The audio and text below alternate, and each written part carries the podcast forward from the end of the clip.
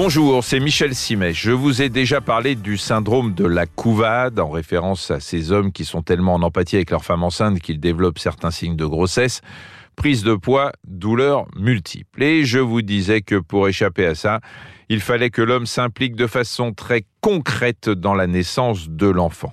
Voilà, c'est là que je veux en venir. L'aptonomie, c'est une méthode de préparation à l'accouchement qui implique le papa et la maman, et c'est quelque chose qui se vit à deux.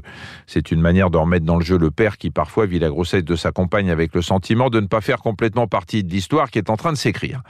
Donc, au lieu de gamberger, il peut s'essayer à l'aptonomie qui consiste à créer un lien avec l'enfant bien avant l'accouchement. Tout repose sur une séance de caresses, hein, c'est extrêmement chaste, je vous rassure, que le couple va faire au futur bébé. Les parents touchent l'enfant à travers la paroi du ventre de la future mère. Alors vous allez me dire c'est quelque chose que les mères font souvent, ce qui est vrai, mais les pères ne le font pas forcément ou alors ils attendent qu'on les invite à le faire. Or là, on institutionnalise la séance de caresses. À tour de rôle, les parents font légèrement pression sur le ventre de la mère et tous ceux qui ont essayé vous diront que l'enfant répond.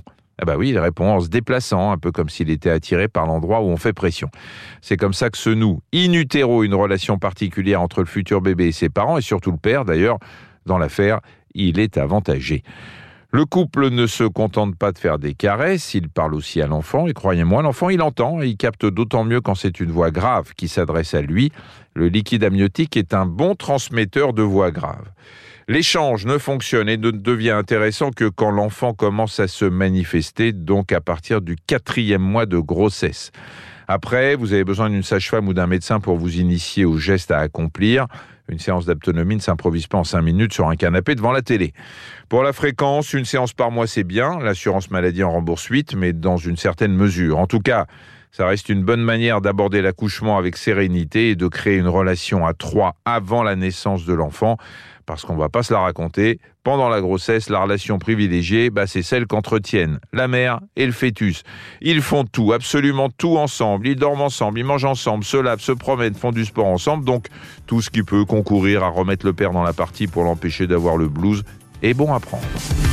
Merci d'avoir écouté cet épisode de Ça va beaucoup mieux. Si vous avez aimé, n'hésitez pas à en parler autour de vous et à nous mettre des étoiles. Retrouvez tous les épisodes sur l'application RTL, rtl.fr et sur toutes les plateformes partenaires. À très vite.